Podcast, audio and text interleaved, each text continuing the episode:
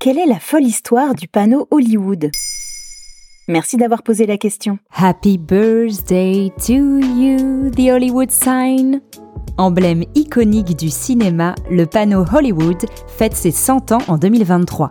Il a bénéficié d'un ravalement de façade en septembre 2022. Il a fallu 2000 litres de peinture blanche pour remettre à neuf les 9 lettres de 14 mètres de haut chacune, situées à 478 mètres d'altitude. La réfection a duré 8 semaines. Je vous en dis plus sur l'histoire incroyable du panneau publicitaire le plus grand au monde qui surplombe Los Angeles en Californie. Quand et pourquoi ce panneau a-t-il été installé? Pour promouvoir un projet immobilier en 1923, le propriétaire des terrains, le Canadien Max Sennett, lance une campagne publicitaire avec ce panneau, qui s'écrit alors Hollywoodland. Fait de tôle ondulée retenue par un échafaudage, personne ne se doute à cette époque que ce panneau très peu coûteux deviendra le plus connu au monde. Les lettres sont à l'époque éclairées par des ampoules. Par souci d'économie, la Chambre de commerce intervient en 1949 et fait retirer le land ainsi que l'éclairage à la charge de la ville. Trente ans plus tard, le panneau est à l'abandon, il est dans un état désastreux.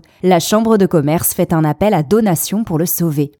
Nombreuses stars répondront au SOS comme Hugh Hefner, patron de Playboy, qui financera la nouvelle lettre Y en acier. La récolte s'élève à 250 000 dollars et toutes les lettres sont sauvées. En 1978 est dévoilée la façade toute neuve d'Hollywood. Le travail est retransmis en direct à la télé. En 2010, le panneau est à nouveau menacé par un projet immobilier. Une banderole Sauver la colline est affichée et les stars des alentours aident alors à racheter les terrains et le panneau persiste et signe. Le gouverneur californien de l'époque, Arnold Schwarzenegger, est ravi. Hollywood continuera de faire rêver en symbolisant le cinéma et la pop culture dans le monde entier. Dans quel film et série le panneau apparaît-il? Oh gosh, le Hollywood Sign est le décor de très nombreux jeux vidéo, films, séries et publicités. Il apparaît dans 20 films, parmi lesquels The Artist, Argo, Shrek 2, Bowling for Columbine ou encore Hollywood. On le voit dans une publicité pour Optique 2000 et une autre pour L'Oréal avec Gwen Stefani. On peut l'apercevoir dans les séries Les Feux de l'amour, NCIS ou encore Nip Tuck.